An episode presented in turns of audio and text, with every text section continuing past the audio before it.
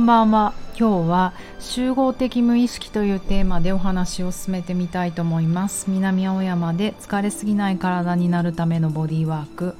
ボディチューニングやってます。パーソナルトレーナーの内田彩です。こんばんは。元気でしたか？今日一日。今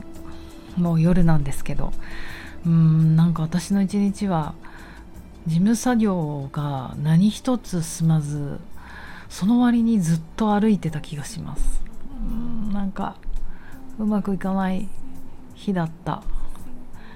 まあそういう日もありますよね。そしてえっ、ー、とそう昨日の話なんですけれどもなんかうん面白いなと思ったのがまずえっ、ー、とそう朝。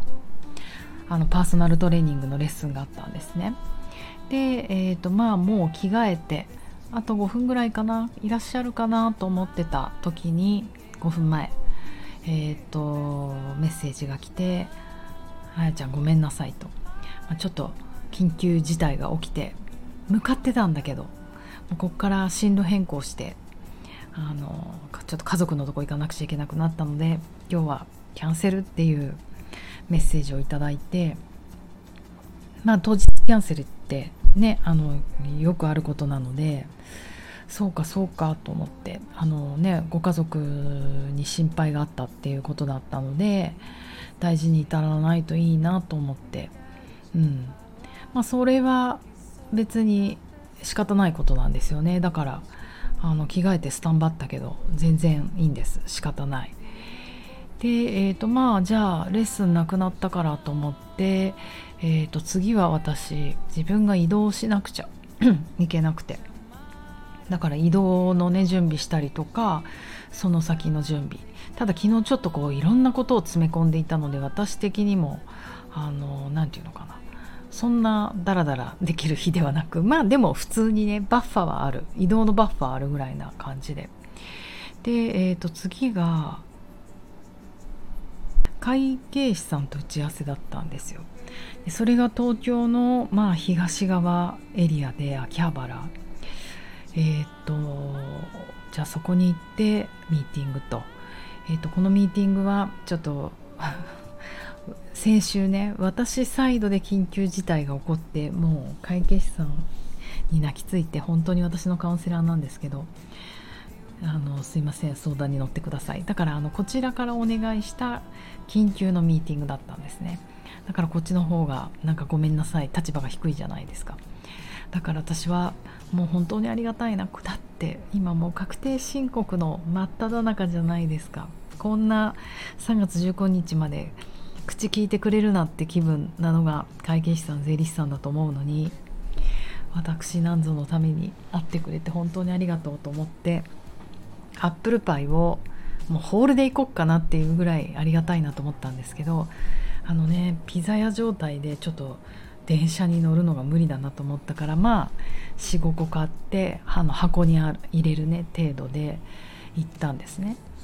で時間通りに事務所に着いて、えーと、3分ぐらい座ってたらもうまたメッセージが来て「もうあやさん本当にごめんなさい前の打ち合わせが長引いて20 25分遅れるってメッセージが来てなるほどと思いうーん25分ってねその事務所になんか私張り切って5分前に行っちゃって受付の人に通されてこの面談ルームみたいのにいても着席してコートとか脱いじゃったんですよね。だからその事務所の下にルノワールあったなって思ったんだけど今から全ての道具荷物をうん閉じてルノワールに行くのもなんだしアップルパイ持ってるしとか思ってまあいいや25分間ここで待とうと思ってぼーっとしてたんですよ そこで。でもまああのねこう会計士さんに相談しなきゃいけないことがあるぐらいだから私も結構頭と心がもうやられていてなんかそこで25分間頭の整理できたことが良かったなと思うんですけどもう会計士さんは本当に平謝り状態で「ごめんなさい」って言って駆け込んできて打ち合わせが始まったと。うん、でその打ち合わせが終わりましてでもあのその打ち合わせもねもっと早く終わると思ってたけどまあ押したっていうのもあったので私その後にちょっとご飯を食べてから次に行きたいと思ってたけど結局朝から何も食べれず夕方になっちゃって次はねあの気候のレッスンに行ったんですよ。すんごい久しぶりもコロナぶりぐらいで、えーと、せっかく東京イーストサイドに行ったのでもっともっとイーストサイドもうオールモスト千葉みたいな市川で昔気候をやってたんですけど久々に行ってみようかなと思ってせっかく東に行くから。でその気候に、まあ、公民館みたいなところに行ってえっ、ー、とメンバーの人がまあ何人か集まっていて先生を待っていた。でも先生5分経っても10分経っても来ないんですよね。でどなたかが心配になって先生に連絡を取ってみたら「あれ？今日お休みだっていうの忘れた」みたいな。先生あのすごい女性でスイートな人なんだけど。これも珍しい。私もあの先生が普段そんなことしてないっていう方はわかるしあのね昔の人だから結構そういうところはちゃんとしてる人だから。いやこれもものすごい珍しいことなんだろうなと思って結構その時にハッとあ今日ちょっと3件目だなこれ。最後はとうとうキャンセルになったかと思ってあの1件目はお客さんの当日キャンセル、うん。まあ、でも1時間はロスしてないですからね。レッスン前に言われたから。で2個目は会計士さんの遅れてくること、うん、で今3つ目先生うっかりキャンセルクラスないっていうのがあなんかこんなあの偶然が続くことってあるんだと思ってちょっと面白くなってきちゃって。で次私夜に新宿にダンスに行かなきゃいけなくて忙しい忙しい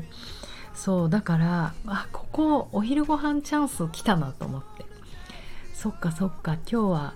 ご飯をこういう風に食べろっていうあのそれで神様がそうしてくれたのかなと思ってふらって出てこうとしたんだけど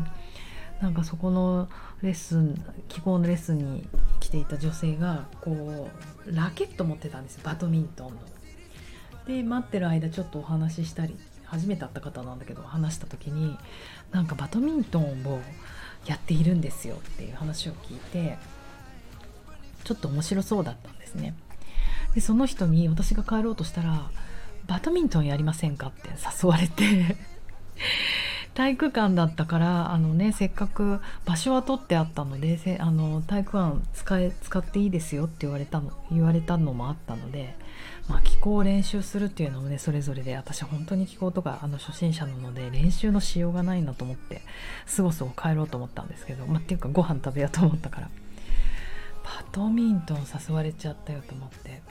なんかバドミントンなんて多分小学生ぶりだと思うんですよ。なんかちょっとワクワクしちゃってどれぐらいできないかやってみたいと思って。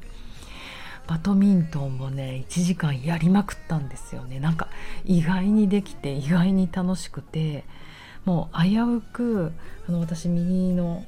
あの足の小指がまだ下骨仮の骨がついた状態なのにもうちょっと弾けてしまって踏み込んでうっ痛いってなって何度かドキドキしたんですけど1時間バドミントンやったら気候の時では全く汗をかかないあのすごい汗をかいて結局ご飯を食べることがまるでできずダンスに突入したという一日だったんですけどこれね何だろ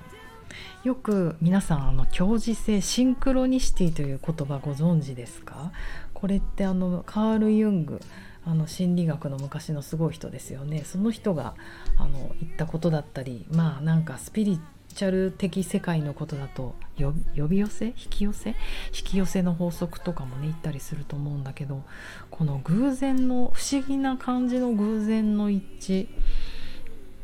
のことをシンクロニシティって言ったりするんですよね。あの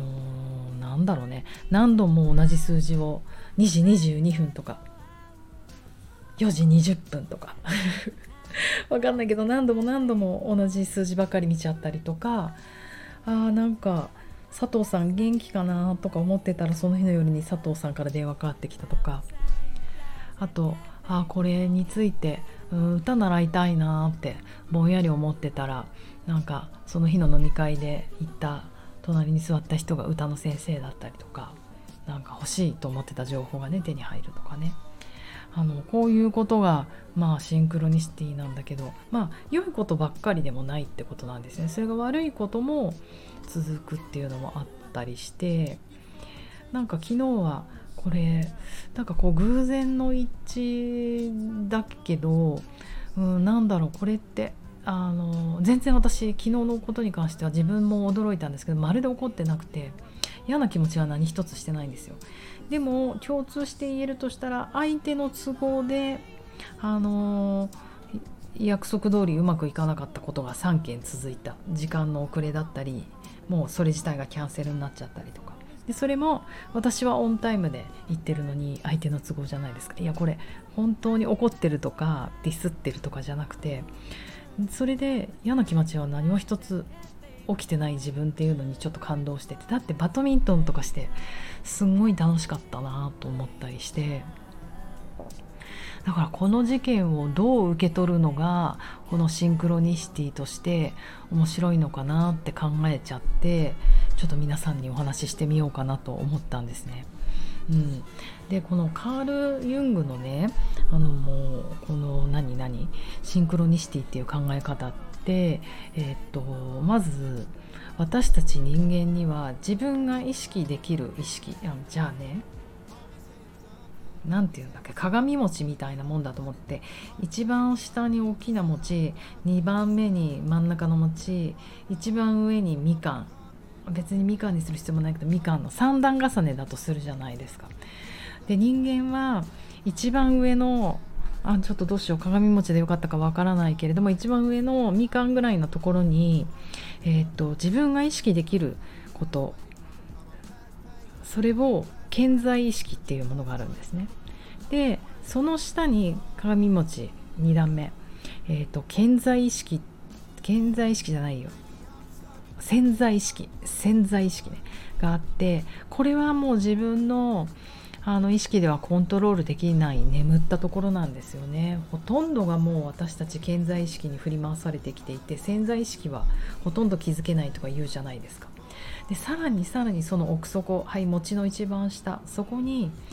原子意識っていうものがあるっていう考え方なんですよね。まあ、言い方がいろんななんですけどこれをカール・ユングは集合的無意識と呼んだのかな。うん、原子意識がこうを、まあ、集合的無意識といいこの世に存在する全ての意識がつながっていると考えられていると。それが集合的無意識。心理学の観点ではそう呼ばれてるけどスピリチュアルとかだとワンネス。ワンネスとか言ったりすると、うん、面白いですよね。なんかだから、うん、私たち人類が誕生してからの記憶だけじゃなくて何十年という記憶の中の共通のものがある。わかんない。例えばだけど朝は太陽が出る。夜は月が出る、まあ、太陽が沈むでもいいけどこういうことって多分習わないでも体のどこかでもう分かっていてだから生物学的リズムがあるんだと思うんですね。それは植物にも動物にも人間にも。そしてこれ物を持ってるっていうんだよね。すごい話だね。だから全ては深い部分で人も物質もつながっているっていう考え方から来るものらしいです。だからどういうこと？この共時性っていうのはこの集合的無意識の中でみんなの中でつながってる何かがあるからそれが偶然重なっちゃうことってあるよねっていう。考え方なんですかね超ざっくり。うん、だからでもねこういうことってただの偶然と思うと本当にただ意味がない毎日事件がね起こってくってことになると思うけどもうこれをただの偶然と思うかそれとも必然と思うかでこう毎日への思いが変わってくるんじゃないかななんて思って、うん、ただねあの前にも言ったけど必ずしも良い出来事ばかりじゃなくってあの昨日はふっと遅刻とかキャンセルってネガティブって捉えるじゃないですか。あの人間のね何？常識で言うと。まあ、でもそのネガティブな事件が相手都合で起こってもなんか私嫌な気持ちがしなかったっていうのはちょっと面白いなと思ってやばい。ネクストステージいけますかねこれで。だからこういうなんかそうそうそうあと伏線と似てるなと思ったんですよあの映画とか物語とか脚本ってあの物語上においてあの伏線を張るってよく言うじゃないですか。えっと、未来に起こる重要な出来事とかイベントとかあらすじをこうちょっと些細な形で前もって暗示していく手法をもう伏線っていうんですね。なんでその伏線を張るかっていうと観客の感動を引き起こしやすいからだと思う人って、うん、なんか予測できないものがポンポコ起こるよりもなんとなくあそんな予感したとかあの人そうなると思ったとか逆にもっとワクワクとかスリリングにするために予感んと逆のオチを持ってくるとかなんかあのクリエーションってそうだと思うんですよお芝居でもダンスでも何でも。ダンスの動きもあそっちに流れていくなと思ったけど逆行ったりとかまあそれもうんそっちに流れていくって伏線張りながら外すっていうものとかそっちに流れていくほらやっぱりねそっちに転がるねって思わせて観客を安心させるとかやっぱりなんとなくその伏線があると人生って超面白くなるんじゃないかな。ワクワクするんじゃないかなと思って。だから私は今日この伏線昨日、うん、結局昨日の出来事は何だか分かんないんですよ。これは。何のシンクロニシティなのか。私に何のメッセージを送ってるのか。私も人に目あのそろそろ遅刻したりとかね。そういうことするよっていうことを言ってるのか。分かんない。もっと違う面白い出来事があるのか分かんないけどなんか伏線なんだなこれと思って忘れたくないなと思って、えーと今日はこの時間を使って皆さんにご報告してみました。ね、昨日同じように私と同じような経験をしてる人がいたらもっと面白いな。では良い夜を。